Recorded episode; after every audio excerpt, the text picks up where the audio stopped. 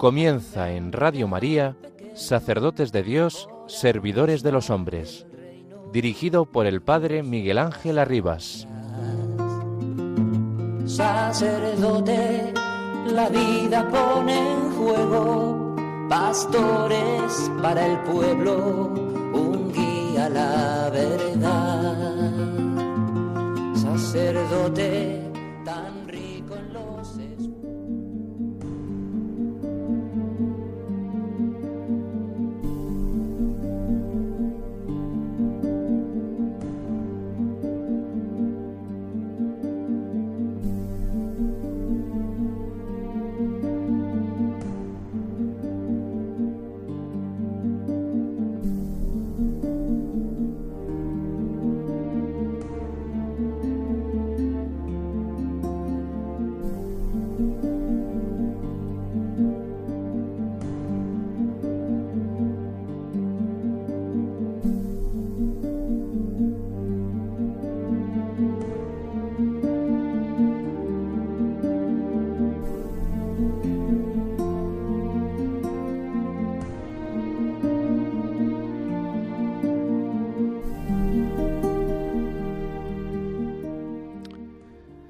Dentro de la comunión eclesial, el sacerdote está llamado de modo particular, mediante su formación permanente, a crecer en y con el propio presbiterio unido al obispo. El presbítero en su verdad plena es un mysterium, es una realidad sobrenatural, porque tiene su raíz en el sacramento del orden, es su fuente, su origen, es el lugar de su nacimiento y de su crecimiento. En efecto, los presbíteros, mediante el sacramento del orden, están unidos con un vínculo personal e indisoluble a Cristo, único sacerdote. El orden se confiere a cada uno en singular, pero quedan insertos en la comunión del presbiterio unido con el obispo. Pastore Davo Bobis, número 74.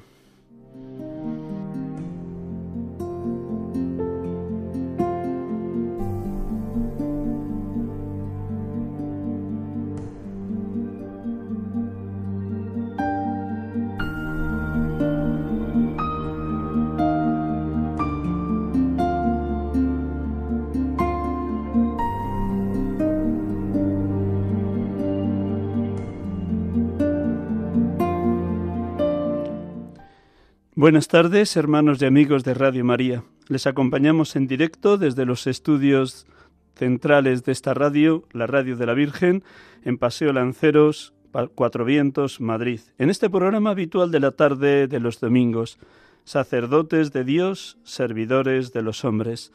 Estamos celebrando junto con toda la Iglesia el segundo domingo del tiempo ordinario. Hoy, 14 de enero de este año 2024.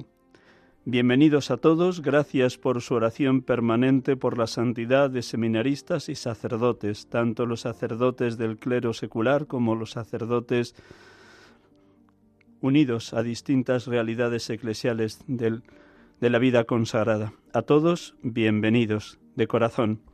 Estamos a las puertas de empezar en esta semana próxima, del 18 al 25, la semana de oración por la unidad de los cristianos. Y creo que como preámbulo, un tema que tocaremos si Dios quiere el próximo domingo, es bueno de hablar de este tema central en todos los presbiterios diocesanos de todas las diócesis de la Iglesia Católica, la comunión y la unidad en los presbíteros y entre los presbíteros. Como hemos escuchado en este texto breve, en este fragmento de Pastore da Bobobis 14, que a su vez recoge también palabras del Lumen Gentium 28. Cómo tenemos que orar por la unidad y por la comunión entre los presbíteros. Porque todos ustedes tienen muy claro, me parece a mí, que Jesucristo sigue orando ininterrumpidamente por la unidad en la Iglesia. Padre, que todos sean uno como tú y yo somos uno para que el mundo crea. De qué manera tan viva sigue viviéndose eso que Jesús oró y que antes de empezar con la oración de la, del Evangelio del día, permítanme un breve fragmento de ese texto de la oración sacerdotal de Juan 17. De nuevo un momento para recogernos en la escucha de la palabra, puesto que la escucha siempre nos zarandea, nos activa en la fe, nos hace vivir en la esperanza, en la certeza de que la palabra de Dios es viva y eficaz, tajante como espada de doble filo, en la certeza de que el cielo y la tierra pasarán, pero las palabras de Jesucristo no pasarán, en la certeza de que lo que Él promete lo cumple. Escuchamos un instante, después de esta música, este brevísimo fragmento de la oración sacerdotal.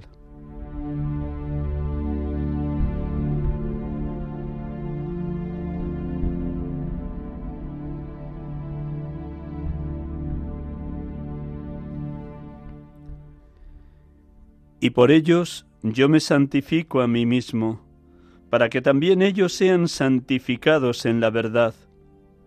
No solo por ellos ruego, sino también por los que crean en mí, por la palabra de ellos, para que todos sean uno, como tú, Padre, en mí y yo en ti, que ellos también sean uno en nosotros, para que el mundo crea que tú me has enviado.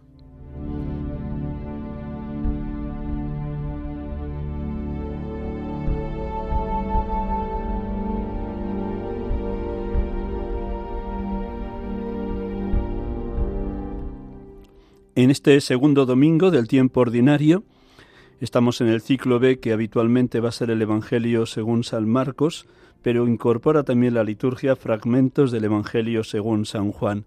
Y precisamente hoy vamos a proclamar el Evangelio de este segundo domingo, que es la vocación de los primeros discípulos, con tres palabras claves que ahora iremos orando. Llamamiento, búsqueda, encuentro. Quien lleva la iniciativa siempre en nuestra vida es el Señor. No me habéis elegido vosotros a mí, soy yo quien os he elegido, yo os he destinado para que vayáis y deis fruto y vuestro fruto permanezca. El llamamiento siempre es de Él.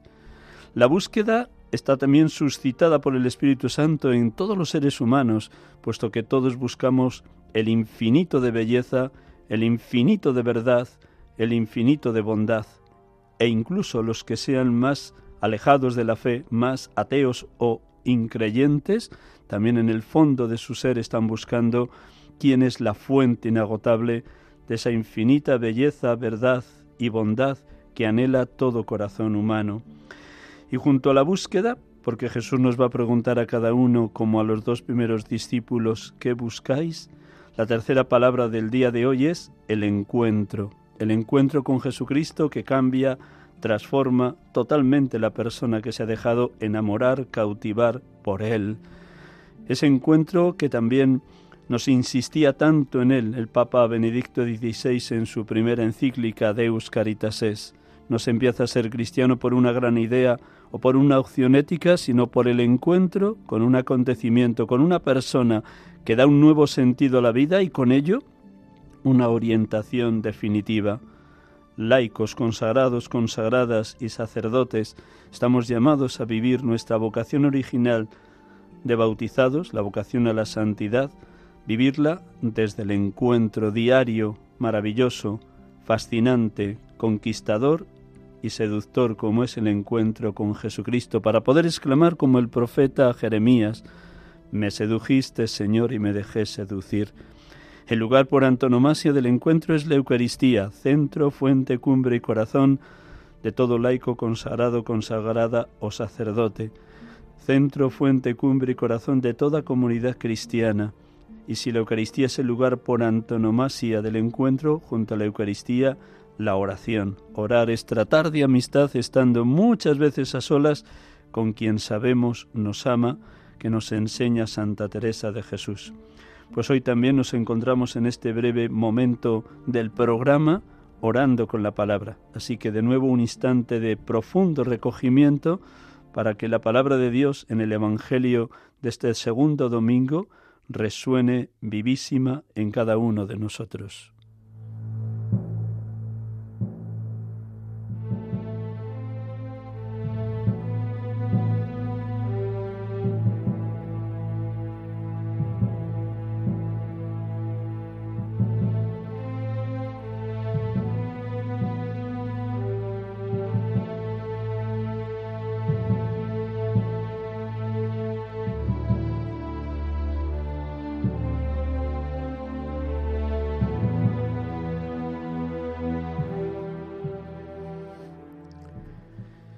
Del Evangelio según San Juan. Estaba Juan con dos de sus discípulos y fijándose en Jesús que pasaba, dice, Este es el Cordero de Dios. Los dos discípulos oyeron sus palabras y siguieron a Jesús. Jesús se volvió y al ver que lo seguían, les pregunta, ¿Qué buscáis? Ellos le contestaron, Rabí, que significa maestro, ¿dónde vives? Él les dijo, venid y veréis. Entonces fueron, vieron dónde vivía y se quedaron con él aquel día. Era como la hora undécima. Andrés, hermano de Simón Pedro, era uno de los dos que oyeron a Juan y siguieron a Jesús. Encuentra primero a su hermano Simón y le dice, Hemos encontrado al Mesías, que significa Cristo, y lo llevó a Jesús. Jesús se le quedó mirando y le dijo, Tú eres Simón, el hijo de Juan, tú te llamarás Cefas, que se traduce Pedro.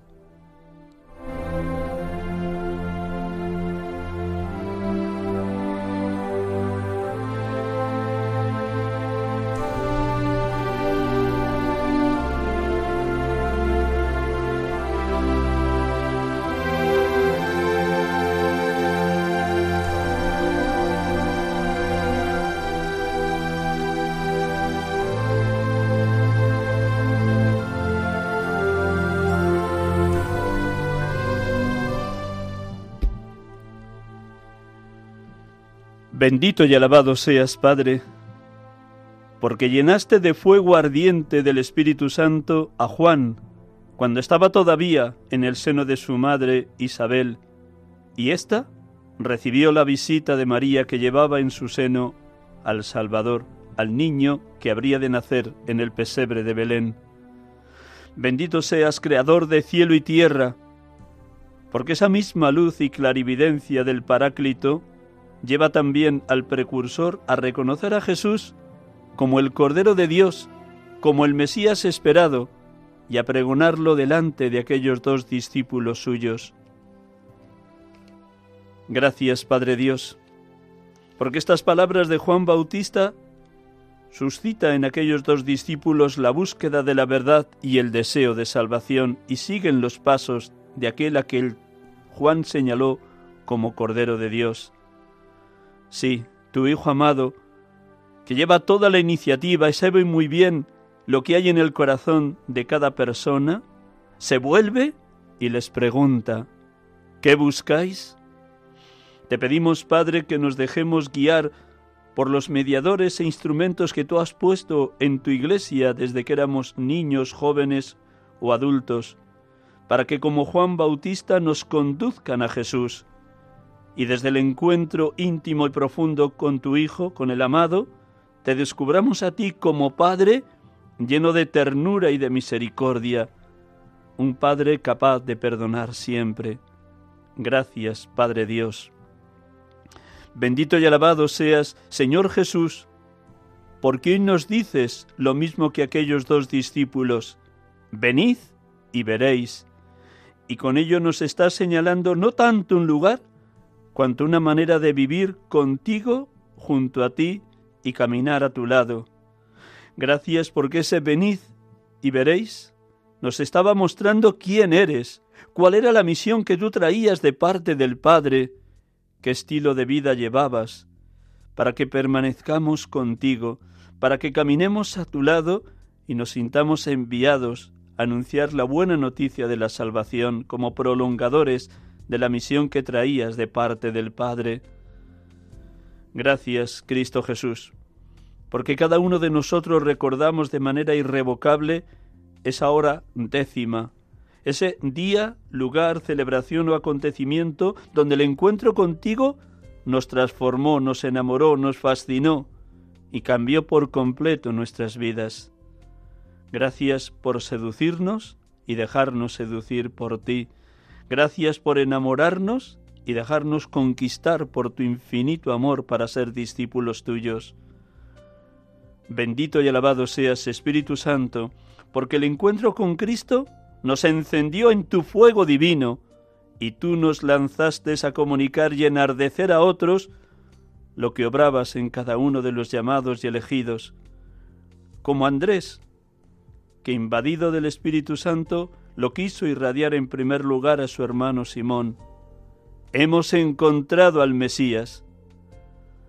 Haznos, oh Espíritu de amor, valientes testigos de Cristo, contagiadores del fuego que llevamos dentro, evangelizadores en la familia, parroquia, ámbito laboral o eclesial, alentando al conocimiento y el encuentro con el viviente, con el resucitado, con el Salvador, con el único que lleva a plenitud toda existencia humana, Jesucristo. Ven, ven Espíritu de amor, Espíritu de vida, Espíritu de verdad, y ayúdanos a que nos dejemos amar por Cristo, a que nos dejemos fascinar por su persona, para que le sigamos incondicionalmente, como laicos, consagrados, consagradas o sacerdotes, cada uno en la vocación a la que ha sido llamado. Ven Espíritu de Dios, Espíritu de amor. Bendito y alabado seas Padre, bendito y alabado seas Hijo, bendito y alabado seas Espíritu Santo, Dios amor, perfectísima comunión de los tres, Dios Trinidad. Adorado seas.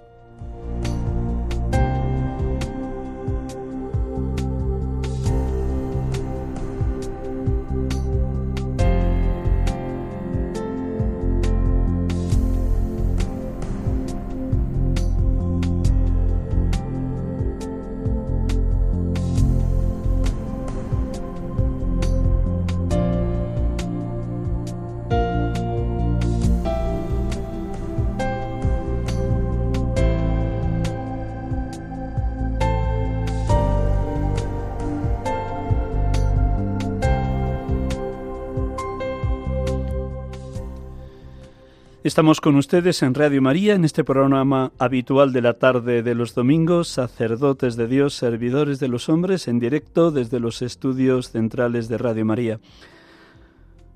A partir de las 7 menos 20 abriremos la línea telefónica para que cualquiera de ustedes, queridos oyentes del programa, pueda intervenir sugiriendo, preguntando o apostillando algo que sea bueno, benéfico, constructivo, agradable para este tema que hoy tenemos entre manos, la fraternidad sacerdotal en el seno de todo presbiterio diocesano.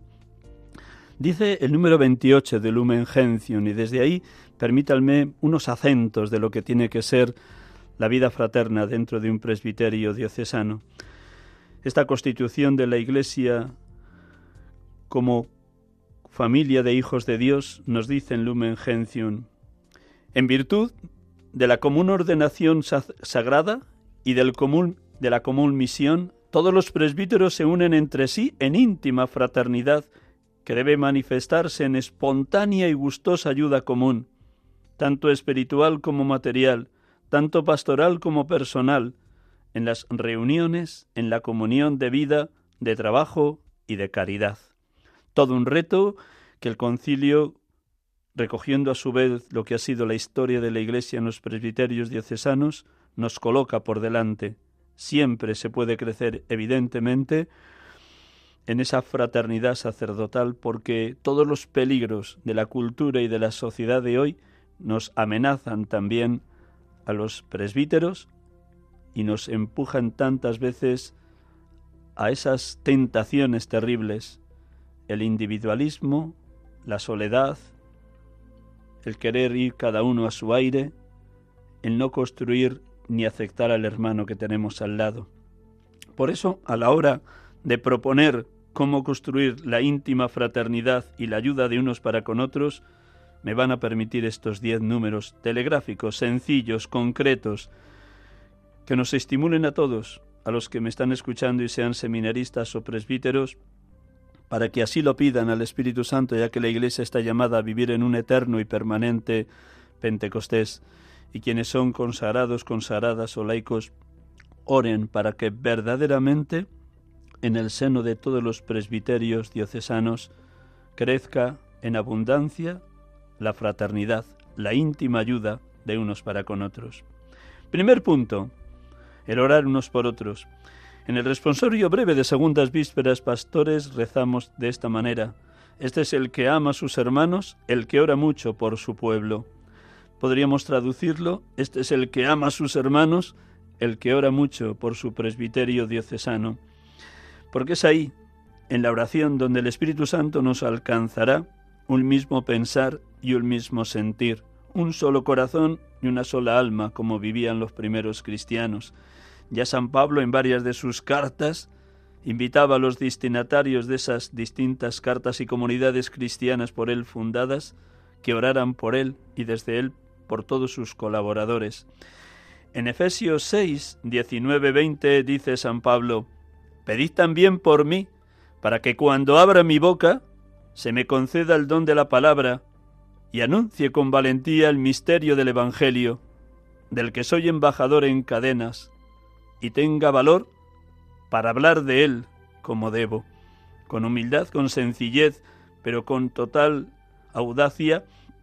San Pablo pedía a los cristianos de Éfeso que oraran por él, para que llevara adelante la misión de apóstol y apóstol de los gentiles, con la valentía y la audacia que el propio Espíritu Santo suscitaba en él. Segundo, hemos de partir en ese construir fraternidad de la vocación común de todos los bautizados, la llamada a la santidad. Él nos eligió en Cristo antes de la fundación del mundo para que fuésemos santos e irreprochables ante Él por el amor, que rezamos todos los lunes en vísperas con el himno de Efesios 1. Sí, hermanos y hermanas, quien hace posible el crecimiento en la santidad es el amor que Dios derrama en nuestros corazones por el Espíritu Santo que se nos ha dado. Todos los oyentes, creo, tenemos muy, muy claro que hemos de pedir al Espíritu que nos trabaje, nos modele para alcanzar esa santidad a la que hemos sido convocados.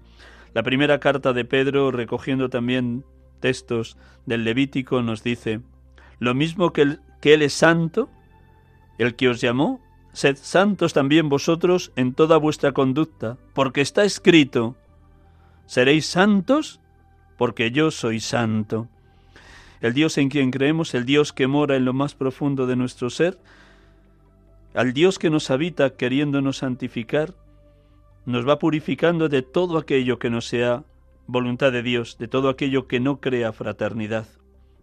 Si cada uno de nosotros fuimos constituidos en el bautismo hijos de Dios Padre, discípulos de Dios Hijo y templos del Espíritu Santo, es para que esas tres semillas que ya se depositaron en nosotros desde el bautismo permitamos al Espíritu de Dios y a la participación en la vida divina a través de la oración, la palabra y los sacramentos que crezca cada día más esa identidad tan clara, tan evidente que recibimos en el bautismo, llamada a la santidad, hijos de Dios Padre, discípulos de Dios Hijo, templos del Espíritu Santo.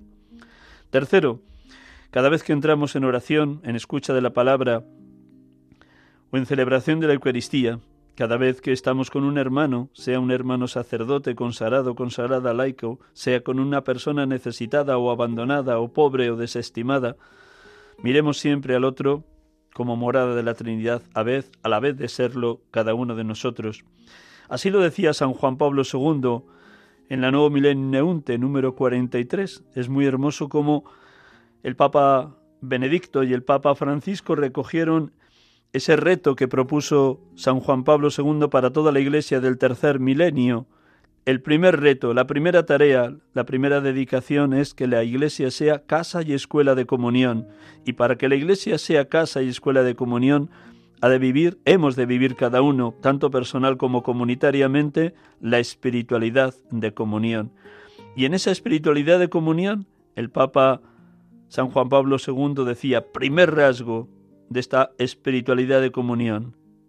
Una mirada al corazón, sobre todo hacia el misterio de la Trinidad que habita en nosotros y cuya luz ha de ser reconocida en el rostro de los hermanos que están a nuestro lado. Sí, no solo somos morada de la Trinidad cada uno, sino que hemos de mirar al que tenemos al lado, en el seno de la Madre Iglesia, también como morada de la Trinidad, como Jesús insiste una y otra vez, y la Iglesia en la liturgia lo coloca como antífona previa al Evangelio en numerosas ocasiones. El que me ama guardará mi palabra, mi Padre lo amará, vendremos a él y haremos morada en él. todos estamos llamados a construir familia en el seno de la Madre Iglesia, a ser reflejo de esa comunión trinitaria. Jesús nos dejó en la última cena justo después del lavatorio de los pues, justo después de ese gesto de servicio, de ocupar el último lugar, de ser esclavo de todos, nos deja también este mandamiento nuevo que tantas veces hemos escuchado y hemos incluso cantado en muchas y diversas versiones de este canto del amaos unos a otros como yo os he amado. Nos dice Jesús, nos deja este reto que a la vez es su testamento. Os doy un mandamiento nuevo, que os améis unos a otros como yo os he amado, amaos también unos a otros.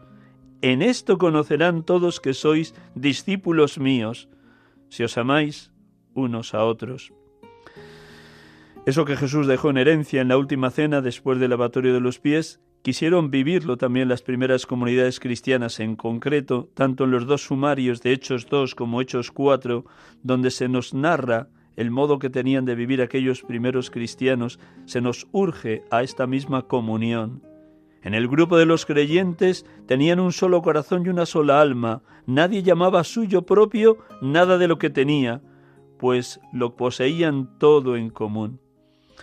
Así hemos de vivir, y así también en distintas cartas paulinas, el apóstol de los gentiles a los destinatarios de esas cartas les invita, les urge, les pide, les reclama que trabajen incansablemente por la comunión, porque esa comunión en el seno de cada comunidad naciente era el mejor signo de hacer posible lo que se decía de los primeros cristianos.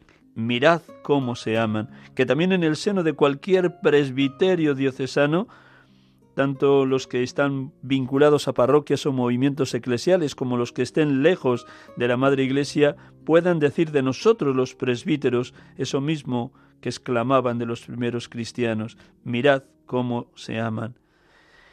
En concreto, en la carta a los Filipenses capítulo 2, antes justo del himno cristológico que rezamos todos los sábados en primeras vísperas domingo, San Pablo nos deja como una especie de carta magna de lo que tiene que ser la vida comunitaria, y si es para cualquier realidad eclesial, cuanto más para un presbiterio diocesano. En Filipenses 2 dice San Pablo, Si queréis darme el consuelo de Cristo y aliviarme con vuestro amor, si nos une el mismo espíritu y tenéis entrañas compasivas, dadme esta gran alegría. Manteneos unánimes y concordes, con un mismo amor y un mismo sentir. No habréis por rivalidad ni por ostentación, considerando por la humildad a los demás superiores a vosotros. No os encerréis en vuestros intereses, sino buscad todos el interés de los demás palabras claras, concretas, contundentes, dichas para esta comunidad destinataria de su carta a los filipenses, la comunidad de Filipo, pero que tiene plena actualidad y plena vigencia hoy también en una parroquia, en un movimiento eclesial y, por supuesto, en el seno de cualquier presbiterio diocesano. Dadme esta gran alegría, manteneos unánimes y concordes, con un mismo amor y un mismo sentir. Soy consciente que no es fácil porque cada presbítero es heredero de su historia, de la educación que ha recibido en su casa, o de los colegios o universidades por donde pasó, por los distintos seminarios donde se formaron mis hermanos, pero todos hemos de tener muy claro, como hemos escuchado al inicio, que todos venimos o todos hemos sido consagrados a Dios a través de del sacramento del orden y que ese sacramento del orden hace realidad un acontecimiento sobrenatural y es que todos los presbíteros mediante el sacramento del orden estemos unidos con un vínculo personal e indisoluble a Cristo, único sacerdote, y desde Él y por Él que quedemos en comunión con todo el presbiterio diocesano, que a su vez ha de estar unido al obispo, que hace de cabeza de cada diócesis, haciendo las veces de Jesucristo cabeza y pastor de su pueblo. Luego la tercera clave para crear fraternidad es tomar conciencia de que el otro es morada de la Trinidad como yo lo soy. El que me ama guardará mi palabra, mi Padre lo amará, vendremos a él y haremos morada en él. Cuarto, es bueno volver a recalar en esas cuatro notas de lo que es la Iglesia, una, santa, católica y apostólica. Y fijaos, hermanos y hermanas de Radio María, para que la Iglesia sea apostólica, fundamentada en el pilar de los sucesores de los apóstoles, los obispos, y a la vez sea misionera, el primer signo, el primer gesto, la primera realidad es una. Y por ello hemos de vivir muy unidos a Cristo que sigue orando con la oración sacerdotal, para que todos sean uno como tú, Padre, en mí y yo en ti, para que el mundo crea que tú me has enviado. La Iglesia será misionera, evangelizadora, apostólica, si verdaderamente vive, trabaja, irradia, comunica la unidad. Quinto, los presbíteros formamos, junto con el obispo, un solo presbiterio dedicado a diversas ocupaciones, desde la dedicación a una parroquia, tanto de párroco como de vicario parroquial, de capellanes en hospitales, en colegios, en tanatorios, en cementerios, en realidades como los emigrantes o los profesores de religión, o cualquiera de las muchas realidades eclesiales donde el presbítero presta su servicio haciendo las veces de Jesucristo pastor de su pueblo. Todos los presbíteros en cualquiera de las encomiendas pastorales a las que hemos sido destinados, estamos ahí para que en nombre de Cristo, el Santo de Dios, ayudemos a santificar al pueblo de Dios, a la porción del pueblo de Dios que se nos ha encomendado. Sexto, todo bautizado ha de tener una clara conciencia de que todo, absolutamente todo es don de Dios, mucho más este don precioso del sacramento del orden, la vida, la familia, la cultura, la educación que hemos recibido, la pertenencia a la Iglesia, los sacramentos, la vocación concreta a la que cada uno ha sido llamado, la posibilidad de servir a los demás, al pueblo de Dios, como Jesús lavó los pies a sus discípulos. Todo es don, todo es gracia, todo es bendición divina. Y es bueno que los presbíteros también en esta tarea de construir comunión y comunidad en el seno del presbiterio y de desano tengamos muy claro que para ser hermanos, verdaderamente hermanos unos de otros, hemos de posibilitar y permitir que la gracia divina nos trabaje, nos modele y logremos en el seno del presbiterio un mismo pensar y un mismo sentir. ¿Quién pone ese mismo pensar y ese mismo sentir en la mente y en el corazón de cada presbítero? El Espíritu Santo. De ahí que necesitemos invocarlo una y otra vez para que Él posibilite en nosotros la fraternidad sacerdotal. Padre, que todos sean uno como tú y yo somos uno para que el mundo crea.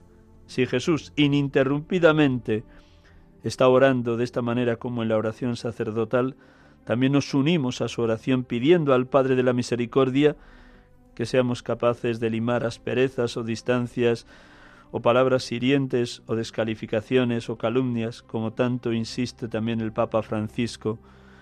El terrorismo de la vida comunitaria son los chismes, los dimes y diretes, las calumnias que a veces, por desgracia, surgen también en los presbiterios diocesanos. De ahí que sea bueno recordar de nuevo la primera estrofa del Salmo 127. Si el Señor no construye la casa, en vano se cansan los albañiles. Si el Señor no guarda la ciudad, en vano vigilan los centinelas. Séptimo. El Papa nos ha convocado, ya hemos celebrado la primera parte del sínodo de la sinodalidad, y en ella el Papa insiste en tres palabras claves, comunión, participación, misión.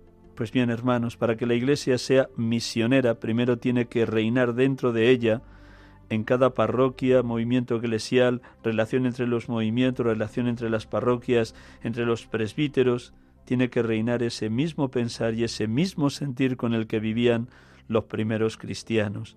Si la Iglesia quiere ser misionera, y estamos hoy celebrando la jornada de la infancia misionera, los niños totalmente sensibles con esta misión de llevar el Evangelio hasta los últimos rincones de la tierra, los primeros que hemos de tomar conciencia de que la Iglesia existe para evangelizar somos los presbíteros. Desde que era adolescente, y ya son muchos años los que Dios me ha regalado, aprendí del Papa San Pablo VI en Evangelii Nunciandi estas palabras tan clarividentes, número 14 de Evangelii Nunciandi.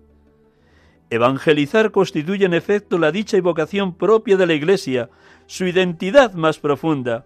Ella existe para evangelizar, es decir, para predicar y enseñar, ser canal del don de la gracia, reconciliar a los pecadores con Dios, perpetuar el sacrificio de Cristo en la Santa Misa, memorial de su muerte y resurrección gloriosa. La Iglesia existe para evangelizar, es su razón de ser más profunda.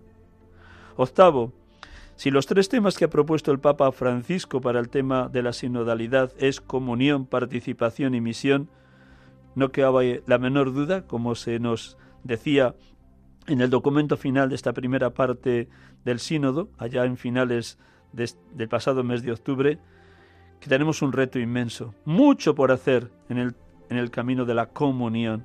Y para que se pueda dar comunión en el seno de la Madre Iglesia, es necesario que todos los bautizados nos dejemos transformar, convertir por el Espíritu Santo, en este Dios que actúa permanentemente si le dejamos obrar, trabajar, modelarnos. Arrancaré de vuestra carne el corazón de piedra y os daré un corazón de carne. Os infundiré mi espíritu y haré que caminéis según mis preceptos y que guardéis y cumpláis mis mandatos. Ezequiel 36. Pues sí, ¿y de dónde nace esa comunión? Pues de la comunión eucarística. La comunión con Cristo, pan vivo bajado del cielo, nos tiene que llevar inseparablemente a la comunión con los hermanos. Si todos participamos del mismo pan, del mismo cuerpo eucarístico, la comunión con Cristo Eucaristía nos tiene que conducir a la comunión con el hermano, también con ese hermano presbítero que me cuesta aceptar por su carácter, su personalidad, su forma de llevar adelante el ministerio o de ejercer la tarea y la misión pastoral. Es también mi hermano porque todos hemos sido constituidos presbíteros y nos hemos dejado configurar con Jesucristo cabeza y pastor de su pueblo a través de la semilla que recibimos en el sacramento del orden.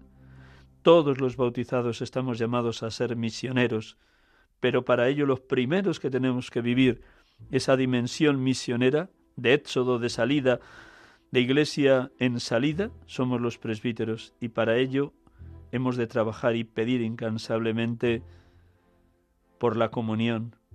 Este es el que ama a sus hermanos, el que ora, ora mucho por su pueblo, mucho por su pueblo. Noveno. El sínodo una vez más recogiendo todo lo que ha sido la experiencia de estos 21 siglos de historia de la Iglesia nos dice que la manera de construir comunión y comunidad es la Eucaristía. La Eucaristía es lo que da forma a la fraternidad en el seno de cualquier realidad eclesial y más en el seno de un presbiterio diocesano. Si los sacerdotes a diario celebramos una, dos o incluso los domingos tres Eucaristías, ese comulgar con Cristo nos tiene que llevar a comulgar también con el hermano. Por eso nos dice ese documento final de esta primera parte del sínodo que hemos de vivir y celebrar la Eucaristía con noble sencillez y honda belleza. Noble sencillez y honda belleza. Y permítanme, antes de dar paso a los oyentes, que también este sacerdote que les acompaña, insisto una y otra vez en la dirección espiritual de laicos, consagrados, consagradas, sacerdotes y seminaristas, que hemos de vivir y celebrar la Eucaristía como eterna novedad, fascinante encuentro y asombrosa comunión con Jesucristo. Eterna novedad, fascinante encuentro y asombrosa comunión con Jesucristo. Porque es desde esa comunión con Cristo desde donde nos brotará colaborar con la iniciativa divina de alcanzar en todo presbiterio diocesano un mismo pensar y un mismo sentir. Y ese construir presbiterio diocesano se concreta en conocer a los hermanos del arciprestazgo o de la misma misión pastoral, preocuparnos por ellos, visitarles cuando están enfermos, compartir momentos de oración o de adoración eucarística, momentos de comida fraterna o incluso, ¿por qué no?, momentos de expansión, cuando se va uno a la montaña o es capaz de practicar deporte juntos o es capaz de compartir el dinero con aquel hermano que pueda estar pasando una situación más delicada económicamente. Desde la gran mirada de ser uno en Cristo hasta los pequeños detalles de comunión concreta de solidaridad y de cercanía con el hermano que tenemos cerca. Padre, que todos sean uno como tú y yo somos uno para que el mundo crea. Hacemos un alto en el camino y daremos en un instante el teléfono de Radio María para que ustedes puedan llamar si lo desean.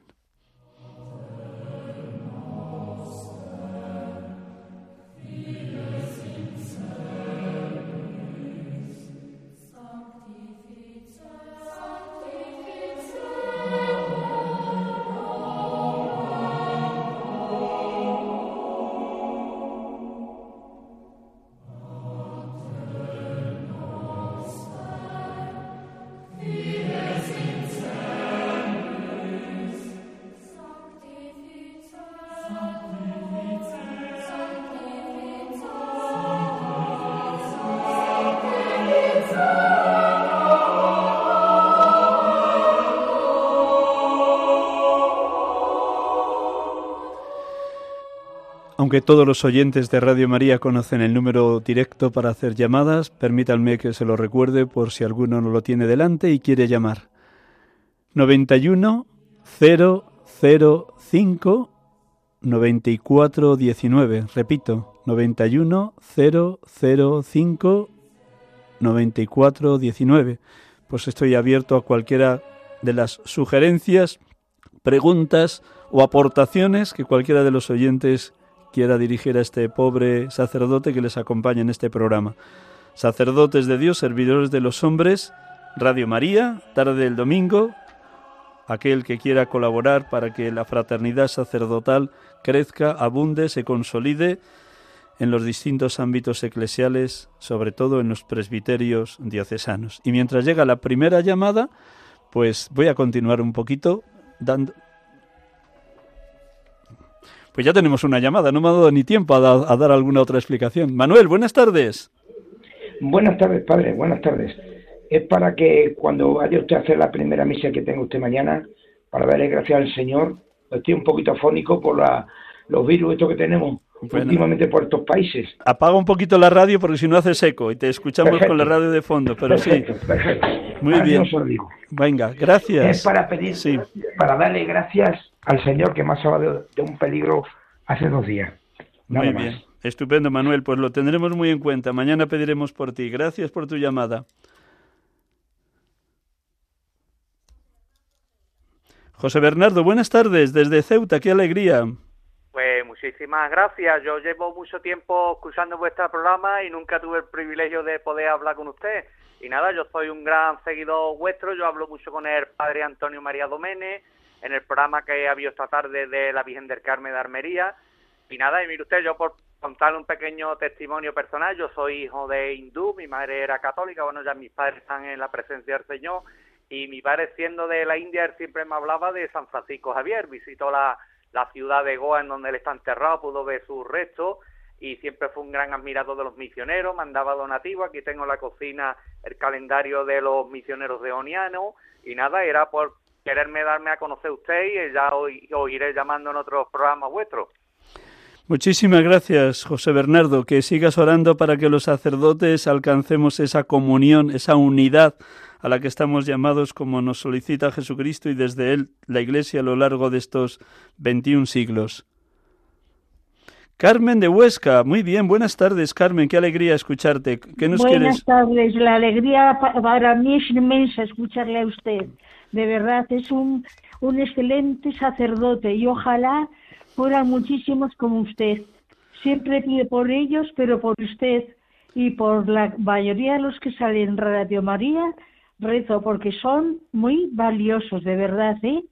Muchísimas gracias por su programa, por su humildad, por su cercanía, y que el Señor le siga bendiciendo a todos los sacerdotes. Gracias, Carmen, por esas palabras de aliento desde mi pequeñez, desde mi nada, pero ciertamente llevar adelante cada domingo un programa es un milagro. Así que como creo en los milagros, pues esta tarde es uno más, después de haberlo así improvisado por otras consecuencias. No sé si tenemos alguna llamada más. Sí, buenas tardes. Juan de Dios. Sí, hola, buenas tardes. Muy ¿Desde dónde nos llamas, Juan de Dios? De Canarias. Viva Canarias. ¿Cuál isla? Las eh, Palmas. sí, sí. Muy bien. ¿Qué nos quieres aportar? Pues quería hacer un par de preguntas de duda que tengo. Venga, a ver si te Eh, puedo responder. ejemplo, Cuando vamos a la, a la comunión, ¿Sí? eh, recibimos el cuerpo, pero Sí. el único que toma el cuerpo y la sangre es el sacerdote, porque nosotros nos da nada más que el cuerpo. ¿Y por qué allá hace un tiempo nos mojaba un poquito la hostia en el vino y nos la daba en la boca para que participáramos del cuerpo y la sangre? Sí. Eso es una, una pregunta que tengo yo. si Muy bien, pudiera. te respondo ahora. Y- Dime la otra. La otra es que yo soy muy seguidor de los evangelios de Cristo. Me apasiona y me encanta y lo llevo, lo vivo. Entonces a Jesucristo le dijeron, mm, eh, maestro bueno, y le dijo él, ¿por qué me dices bueno? Y era el hijo de Dios. ¿eh? Dice, solo Dios es bueno, solo Dios es santo, ¿no? Solo Dios Padre. Entonces dice, no llaméis a nadie santo porque solo Dios es santo. No llaméis a nadie Padre porque solo es Dios es Padre, ¿no? Entonces, cuando oigo yo decir al, al obispo de Roma, ¿no? Que es Santo Padre, digo, no sé, tengo esa duda, ¿por qué si se contradice con la palabra de Cristo? Muy bien, gracias por tus preguntas, muy elocuentes y muy es- expresivas. Lo primero, eh, lo ideal sería que se pudiera comulgar bajo las dos especies, efectivamente, y que se pudiera dar por intención la Eucaristía. Yo, de hecho, hay Eucaristías que presido cada sábado por la tarde, donde no solamente es por intención, sino bebiendo del cáliz, con hermanos del camino neocatecumenal. Y en otras comunidades pequeñas, cuando voy a casas de religiosas, también casi siempre que hay un grupo pequeño, se puede hacer, porque es que si se diera por intención a 300, 400 personas que hayan una Eucaristía del domingo, pues eh, nos durarían dos horas las Eucaristías. Yo creo que se hace por cuestión práctica, pero ciertamente nuestra fe nos dice que una sola partícula pequeñísima del cuerpo de Cristo ya está todo Cristo en nosotros. Le hemos recibido por entero en Él. ¿Que es más expresivo recibirlo bajo bajo el pan y el vino, bajo el cuerpo entregado y la sangre derramada? Sí, pero también hay que aceptar eso, la, dificultad de, de una sagrada comunión bajo las dos especies por lo largas que podrían ser las Eucaristías, salvo que las personas que fueran en esa Eucaristía no les importara estar dos horas, que yo encantado, al menos cuando puedo, sí doy a comulgar bajo las dos especies, el cuerpo entregado y la sangre derramada, sobre todo por intención, pero muy acertado a tu aportación. Y el otro tema, solo Dios es santo, evidentemente. El de la manera de, de expresar al Santo Padre esta palabra, pues es una manera de desearle, como todos los bautizados, que sea santo. Evidentemente es como un deseo, más que un título ya asignado, mm, como si ya lo hubiera alcanzado. Todos mientras estamos en esta tierra estamos en permanente estado de conversión, desde San Pablo VI, San Juan XXIII, pasando por San Juan Pablo II y lo mismo Benedicto XVI, si algún día llega a ser canonizado, o el Papa Francisco. Estamos siempre en camino de conversión hasta la muerte. Así que pues te deseo que realmente esas preguntas y otras muchas que puedas tener, pues las sigas formulando para que en lo que podamos responderte, Juan de Dios, pues lo hagamos. Muchísimas gracias desde tu llamada desde, desde Las Palmas. Y creo que tenemos que ir terminando, así que vamos a concluir el programa con una bellísima oración que otras, otros domingos he rezado de San Juan María Vianney, el santo cura de Ars. Pues nos ponen un poquito de música y todos entramos en oración para escuchar y orar con este texto de San Juan María Vianney.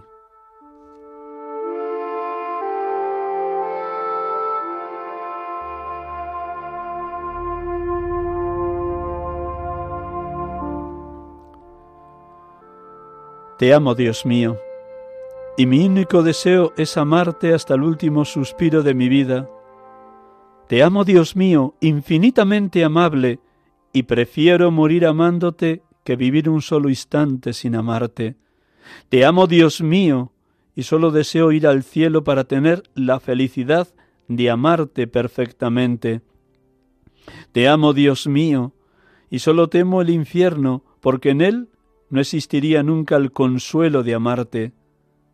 Dios mío, si mi lengua no puede decir en todo momento que te amo, al menos quiero que mi corazón te lo repita cada vez que respiro. Ah, dame la gracia de sufrir amándote, de amarte en el sufrimiento y de expirar un día amándote y sintiendo que te amo. A medida que me voy acercando al final de mi vida, te pido que vayas aumentando y perfeccionando mi amor. Amén.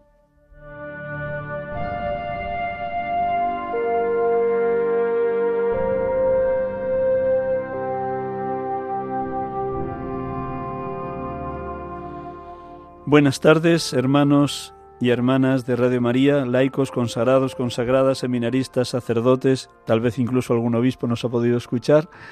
Pues a todos, feliz tarde de domingo, segundo domingo, tiempo ordinario, 14 enero 2024. Gracias por su escucha y de nuevo insistir, por favor, oremos unos por otros, como nos dice también con tanta insistencia el Papa Francisco, oren por mí, pues también oren por este pobrísimo presbítero de la Iglesia. Buenas tardes, buen domingo, feliz semana y hasta el próximo domingo, si Dios quiere. Dios les bendiga a todos. Gracias por su escucha.